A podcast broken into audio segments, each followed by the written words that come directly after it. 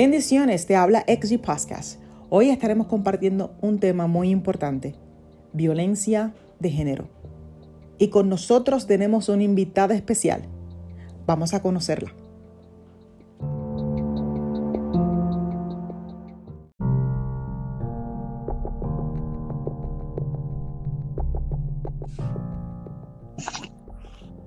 Hola, buen día. Buenos días, buenos días, bienvenida, Yanira.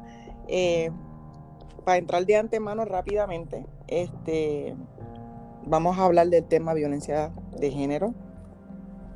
Y me gustaría que tú te presentes.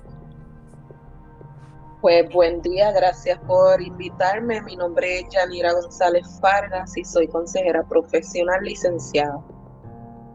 Tremendo, tremendo. Pues yo quiero hablar un poquito de, de nuestra amistad, Yanira, antes de empezar directamente con el tema nos conocemos hace muchísimos años, eh, te aprecio muchísimo y te doy las gracias desde ahora porque realmente es un placer tenerte aquí. Y rápidamente quiero, eh, porque al principio de, esta, de este podcast compartí la definición que encontré acerca de violencia de género. Y dentro de esta definición que encontré, dice que es un tipo de violencia física o psicológica ejercida contra cualquier persona pero hoy eh, quiero hablar directamente por la mujer, porque cuando vemos un poquito más adelante dice que las, características más específicas se va directamente el 80% hacia las mujeres. ¿Eso es cierto? Sí, estadísticamente hablando, eh, la violencia de género, hay, un, hay una, una un porcentaje mucho mayor directamente hacia la mujer. Eso se debe probablemente a que eh, pues las mujeres se, las miran como si fueran más débiles y físicamente, cuando estamos hablando de una pareja heterosexual, físicamente ciertamente en general la mujer va a ser más débil que el varón, pero ciertamente está, cuando vamos a las estadísticas, esto se puede encontrar en la página de la Policía de Puerto Rico, podemos observar cómo hay una mayor cantidad de mujeres que están siendo maltratadas. eso es más asociada a la violencia en contra la mujer. Entonces, estaba buscando información y veo que afecta el bienestar social, el físico emocionalmente. So, no solamente se basa en una violencia física, es como un poquito más directa también hacia las emociones, verbalmente. Sí, quiero abundar un poquito en eso. No solamente violencia física y lamentablemente en general las personas perciben la violencia de género o como se, le llamaba antes la violencia doméstica, como que te entraron a puños a pescosas, te hincharon un ojo, pero la realidad es que eso no es la definición correcta de lo que es violencia eh, doméstica o violencia de género. Voy a definir este, y dice que es el empleo de fuerza o violencia psicológica, intimidación o persecución para causarle daño físico o grave daño emocional a la pareja, a los bienes que aprecia y a sus seres queridos. Así que cuando estamos hablando de violencia eh, en contra de la pareja, estamos hablando de violencia no solamente física, hablamos de violencia psicológica, intimidación, violencia hacia sus bienes, violencia hacia sus familiares, hacia su entorno, cualquier tipo de violencia que de alguna manera a mí me va a afectar tanto física como emocionalmente. Y yo creo que eso es bien relevante porque vemos personas que están en situaciones de violencia y si no le meten un puño, si no le rompen algo, pues nadie hace nada porque no está pasando nada, pero eso no es la realidad. La realidad es que hay diferentes tipos de violencia eh, y ninguna mujer, no estamos hablando hoy de la mujer, pero quiero aclarar que hay muchos varones que también sufren violencia. Ninguna mujer merece estar en ningún tipo de violencia. Claro, tú sabes que me gustaría hablar un testimonio de una persona bien allegada a mí, porque esto es algo que estamos viendo mucho, Yanira, dentro de las congregaciones, dentro de las iglesias. Y sé que esto es manifiesto también en diferentes familias, como habías dicho anteriormente, eh, se ve en, en, la educación, se ve, o sea, hay muchos tipos de forma de, de violencia, pero me quiero enfocar más en la religión, en lo que tiene que ver con las congregaciones. Esta persona que conozco es un matrimonio y ambos participan en la iglesia. Sí. ¿Qué pasa? Que dentro del tiempo que llevan en el Evangelio, había violencia eh, y, actualmente hay violencia eh, física, emocional y, verbal, donde llegó un momento que eh, la mujer fue a buscar ayuda con el pastor y los pastores que estaban, que eran sus pastores en ese momento, no tomaron ninguna iniciativa de ayudarla, simplemente le dijeron que orara que ayunara y que dejara que Dios obrara, que ellos no se podían meter en este tipo de situaciones. Eh, la mujer estaba golpeada y el, su esposo seguía participando en la iglesia como si nada estuviera pasando. Yanira, yo entiendo, mi opinión personal, que esto no está bien, pero yo no tengo una profesión en esta área. Yo entiendo que si tú te congregas en una iglesia, eh, y los pastores son de alguna forma responsables de lo que están viendo. ¿Qué tú me puedes decir de esta contestación que le dio este pastor a, esta mujer? Bueno, este, para empezar, dentro de las congregaciones necesitamos entender que los pastores tienen un eh, tienen un llamado a servir con el propósito de llevarnos a la cruz, de llevarnos a la salvación. Eh, y hay cosas que no le corresponde a uno ir a donde el pastor a decírsela. Vamos a empezar por ahí. ¿Por qué? Porque los pastores, muchos de ellos, eh, no tienen competencias en este tipo de temas. Por lo tanto, no saben qué responder, no saben qué decir, o simplemente como este pastor muestran un desinterés total en, involucrarse en ciertas cosas por los diferentes tipos de tabú que hay dentro de las iglesias. Y esto es algo que es bien lamentable, porque como iglesia yo soy parte de una sociedad y esto es una situación social que se está dando y yo no puedo separar lo que es la iglesia de lo que es social porque el grupo que llega es parte de la sociedad. Este, además, eh, los pastores tienen un tipo de liderazgo donde tienen deber de informar. Y si yo como pastora, si yo fuese pastora y yo me entero de que hay una persona que está en peligro de alguna manera, yo tengo que involucrarme, porque yo soy parte de la solución. Cuando yo decido que no me voy a involucrar, yo estoy siendo tan y tan responsable del maltrato como el maltratante. Y si esa mujer eventualmente aparece en los periódicos porque el hombre lo mató eh, y el pastor sabía de eso, el pastor puede ser procesado porque se convierte en un cómplice directamente. Y yo creo que los líderes religiosos tienen que hacerse responsables de estas situaciones. Quizás no pueden intervenir directamente porque, vuelvo, no tienen las competencias, pero prepárate para eso, porque como los que están llegando a la congregación son personas que tienen situaciones sociales, tú tienes que prepararte para eso.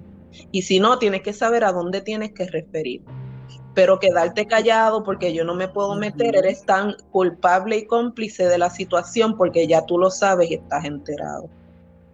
Yanira, para mí esto, este tema es bien difícil hablarlo porque eh, estamos viendo que cuando nosotros nos congregamos como iglesia, hay muchas personas que llegan con tanta necesidad, especialmente las mujeres, llegan con una necesidad de, recibir un tipo de ayuda porque eh, la forma que predican es dándole esperanza a las personas, eh, dejándoles saber que están ahí para ayudarles. Eh, entonces cuando llegan con estas, con estas heridas, se encuentran en una situación ahogados, donde están en una depresión, no entienden lo que, están lo que está pasando, porque ellos escuchan una palabra, pero cuando piden este tipo de ayuda, como tú dices, eh, ellos son responsables de alguna forma, porque para eso estamos, para, para ayudar. Y en este podcast yo me enfoco mucho en lo que es social y a la misma vez con una perspectiva cristiana, porque entiendo que muchas de estas mujeres no se atreven a hablar, Yanira, ya, ya llegan el momento donde no quieren ni hablar de la situación por la vergüenza de lo que está pasando, porque todo se lo achacan al diablo, todo se lo achacan al enemigo y todo es oración. Y yo entiendo, yo estoy de acuerdo con que uno debe de orar y uno debe de orar porque yo soy eh, creyente y creo en este, este tipo de cosas pero entiendo que debe haber un proceso y que, y que la iglesia, como tú dices, debe tener una preparación eh, para poder lidiar con estas cosas, Yanira, porque esto va mucho más, eh, llega un momento que psicológicamente esta mujer eh, siente que la persiguen. O sea, que esto ya está llegando a otro nivel donde ya también ellos están asimilando esto con espíritus. Sí.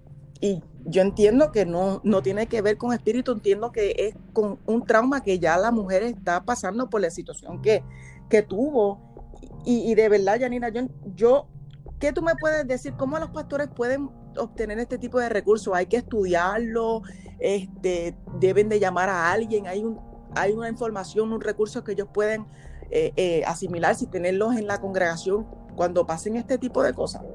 Mira, para empezar, eh, nosotros somos cuerpo, alma y espíritu, ¿cierto? somos un, un, ser tripartito. ¿Qué significa eso? Que yo tengo pues el cuerpo, tengo el alma, tengo el espíritu. Por lo tanto, yo tengo que atender todos los aspectos de mi vida. Cuando decidimos este, demonizarlo todo y espiritualizarlo todo, se nos está olvidando que tenemos otros aspectos, que no todo es espiritual.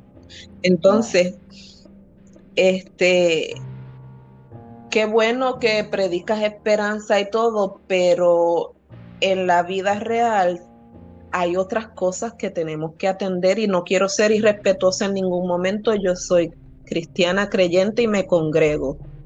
Y amo a Dios y conozco al Señor, pero sé que aparte de lo espiritual hay que trabajar las otras áreas.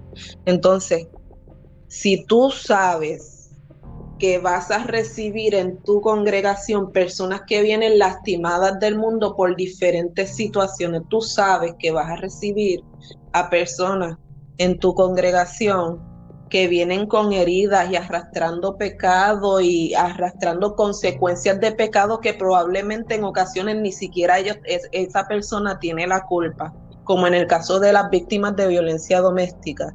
Yo no tengo la culpa de que mi pareja sea maltratante. De ninguna manera yo tengo la culpa.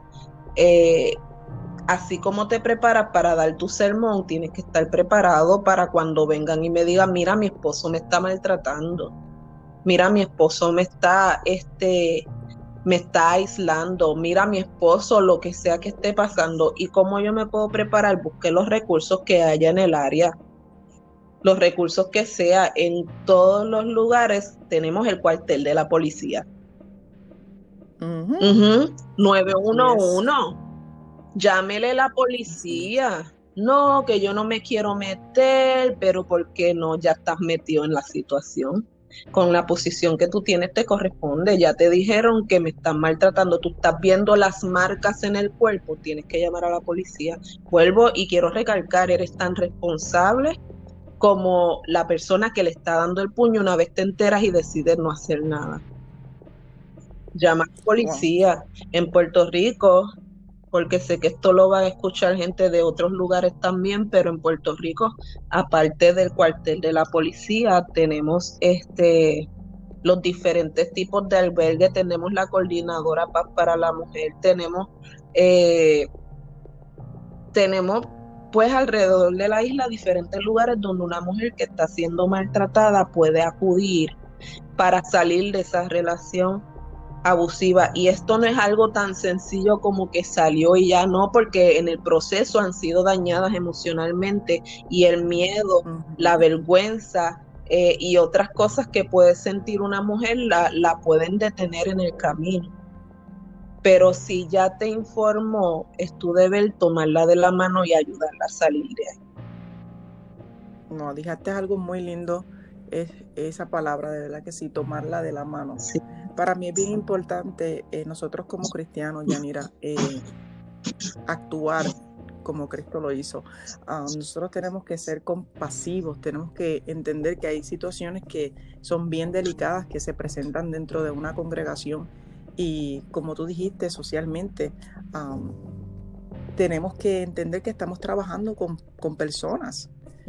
Y, y, te agradezco mucho eh, la oportunidad que, me diste de darte una entrevista hoy porque entiendo que hay muchas mujeres que están guardando silencio y hay mucho miedo eh, por, por querer hablar. Y yo quiero darle la oportunidad a que si necesitan ayuda pueden comunicarse con, con Yanira en Puerto Rico para que le brinden más recursos eh, de teléfonos, porque entiendo que hay muchas cosas, ¿verdad?, que están eh, en Puerto Rico, como acabas de decir, números de teléfonos para, para que puedan ellos buscar eh, ayuda. Aquí también en Wisconsin hay muchísimos tipos de ayuda que yo también me voy a hacer responsable de poner los números de teléfono para ayudarle. Este es un tema que puede seguir expandiéndose, pero es un tema delicado. Sí. Este, porque entiendo de que, de que las iglesias muchas, muchas ocasiones, eh, no le gustan esta confrontación. Eh, porque se pueden de alguna forma, ¿verdad? Sin falta de respeto, se pueden sentir ofendidos. Porque hay mucho silencio. Y nosotros, ahora mismo, yo estoy aquí nerviosa porque entiendo de que van a llamar, de que van a buscar ayuda, de que se van a sentir que estamos comprendiéndolas. Estamos en el mes de la mujer y esto es para todo el tiempo, porque no solamente por el mes, pero quiso hablarlo porque es algo que, que, me llevo tiempo, que, que, quería hablar de este tema, eh, porque lo he vivido bien cerca de personas bien, bien cercanas a mí y yo no sabía cómo contestarles porque realmente yo no he pasado por eso, gracias a Dios y porque, ¿verdad? Tengo un esposo que, que, gracias a Dios, pues le sirve al Señor también y, practica el, respetar a la mujer. Pero en muchos casos yo he tenido personas que han llegado donde mí, Yanira, donde realmente me he trancado, donde digo, ¿qué voy a hacer? Y yo me imagino lo difícil, ¿verdad? Que es, esto, es tomar esta iniciativa, pero la realidad es como tú nos has estado diciendo en esta, en esta entrevista, es importante de que tomemos acción. Sí. Es importante que tomemos acción. Y para terminar, Yanira, porque yo sé que esto se expande mucho más, ¿qué tú nos puedes decir para, para que nosotros como cristianos podamos, podamos extenderle la mano a, esas, estas personas con esta necesidad que tú nos aconsejas que nosotros debemos de hacer, además de, prepararnos? Y... Mira, este, eh, yo creo que nosotros como cristianos y como líderes en las congregaciones yo debo tener unas alternativas eh, que yo, yo le llamo los primeros auxilios, porque si no tienen las competencias para trabajar con estos zapateros a sus zapatos, pero llegó una persona donde mí a decirme, me está pasando esto, yo necesito poder decirles algo y darle esos primeros auxilios para entonces pasarle a la persona que realmente pueda ayudar. Este, y algo que yo puedo trabajar con una persona que de momento llega donde mí es el plan de, el plan de escape. ¿Qué es el plan de escape? ¿Cómo yo salgo de esta situación y salgo ilesa? Esto hay que planificarlo. Esto hay que trabajarlo porque cuando una persona está en esta situación, está muerta del miedo, Saidal, y se muere del susto y se paraliza y no sé qué hacer. Y por fin me atreví a hablar con alguien y me dicen, ay, no, yo no me puedo meter en eso, bendito. Mira, mi hermano, por lo menos dale el plan de escape para que lo vaya planificando. ¿Y cuál es el plan de escape? Cómo tú te vas a preparar. Necesitas preparar una maleta con lo que es necesario. ¿Qué es lo necesario? Pues tus identificaciones, tus artículos de aseo personal, si tienes niños, los artículos más importantes de los niños. Este, necesitas preparar un sobre con identificación, tarjeta de seguro social, este, tarjeta de plan médico. Si tomas medicamentos, necesitas tener tus medicamentos ahí. Todo lo que es relevante e importante, pueden buscar más información en internet con respecto a lo que es el plan de escape. Entonces necesitas tener a alguien de confianza que tú sepas que el día que tú por fin estés lista para salir de ahí, tú la puedas llamar y decirle, me voy, espérame, me voy, ven y búscame. Que esté enterada porque te escapaste y para dónde vas a ir, a dormir debajo de un puente con tus hijos, no necesitas alguien que te reciba. Este, en lo que entonces puedes coordinar con las agencias pertinentes para que te ubiquen en un lugar en lo que tú comienzas entonces tu proceso de recuperación si puedes tener dinero guardado y que él no sepa, trata de guardar dinero porque sabes que necesitamos dinero para podernos mover. Este, busca la forma de de tener estas cosas en un lugar accesible, que él no se entere de lo que, lo que tú estás planificando, porque si se entera te lo va a boicotear y probablemente se ponga más violento. Y llama a la policía. Llama a la policía. Esas son las personas a las cuales tenemos que llamar para que vayan y nos ayuden a escaparnos y a salir de ahí. Y una vez te escapas, busca la ayuda pertinente para que no regreses a ese lugar de maltrato porque tú no perteneces ahí. Tú no perteneces ahí. Entonces, cuando una persona llega a donde mí con esta situación, no es el momento de predicarle el evangelio, es el, momento de tomarla de la mano y sacarla de ahí. Yo no necesito escuchar en este momento que Cristo murió en la cruz del Calvario por mí, no te preocupes, todo va a estar bien. Pues sabe que no está todo bien no está todo bien, me están dando hasta dentro el pelo, necesito salir de aquí y amo al Señor y le oro al Señor todos los días, pero tengo una situación la cual tengo que trabajar y me toca a mí trabajar. Me toca a mí trabajar, la necesito ayuda.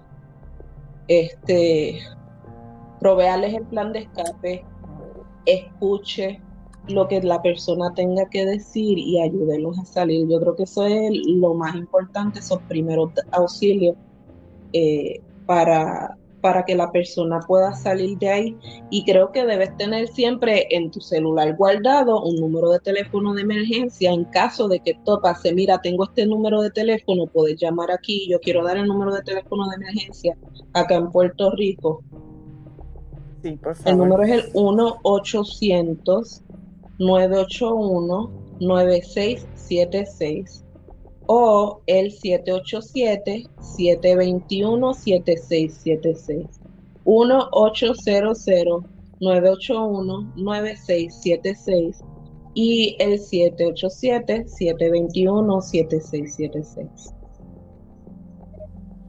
Muchas gracias, Yanira. De verdad que estoy aquí anonadada porque hay tantas formas de ayudar, tantas formas de ayudar y te agradezco mucho eh, la oportunidad que, me diste, porque es, bien importante verlo del punto profesional. Y agradezco mucho aquí en Wisconsin. Nosotros también vamos a estar proveyendo números de teléfonos de recursos para mujeres que están pasando este tipo de situaciones y cualquier persona que esté pasando cualquier tipo de violación eh, física o emocional o verbal. De verdad que te agradezco mucho, Yanira. Eh, te amo mucho y espero que, tu profesión pueda llegar a mucho más vidas. Entiendo que esto no fue casualidad. Yo estoy aquí con un taco en la garganta. Porque la realidad es que duele mucho escuchar este tipo de cosas, pero yo entiendo que estamos aquí para ayudar, estamos aquí para brindar esa ayuda. Y le pido a Dios que te bendiga aún más con, este, con esta profesión y con este ministerio, porque esto va para más, esto va para más y nada, quiero terminar eh, hablando de que nosotros como cristianos debemos de amarnos y de cuidarnos más. Debemos de cuidarnos más.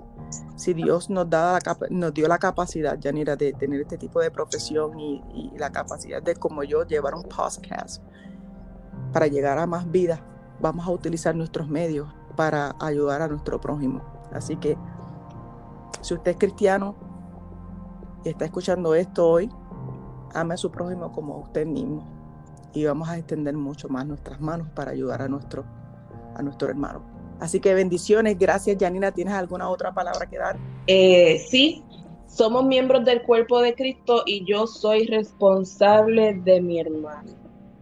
Eso nos enseñó Caín y Abel sí, yo soy responsable de mi hermano y como miembro del cuerpo de Cristo yo tengo que cuidar el cuerpo para, el para que el cuerpo esté bien. Este, esto ha sido bien corto, pero uno puede buscar muchísima más información. Y una de las cosas que yo quiero recomendar en el día de hoy es que la iglesia comience a ser proactiva Y cuando yo hablo de que seas proactiva, yo te estoy hablando de que dentro de los recursos que tú traes a la iglesia, trae un consejero profesional licenciado para que hable sobre lo que es la violencia doméstica. Porque a la medida en que yo voy conociendo sobre el tema y hablando sobre el tema, yo sé qué debo hacer. Así que llévale recursos a tu iglesia que hablen del tema para que las personas estén enteradas de qué significa, cuáles son los síntomas, cómo trabajar con ellos. Si yo estoy en una situación de violencia, cómo yo puedo salir y si yo soy el agresor, cómo yo puedo buscar ayuda para sanar eso. Eh, mi número de teléfono en caso de que alguien quiera contactarme es el 787 536 8850 787-536-8850. Estoy a la orden de cada uno de ustedes. Gracias, Yanira. Aquí te habla XG Podcast. Bendiciones.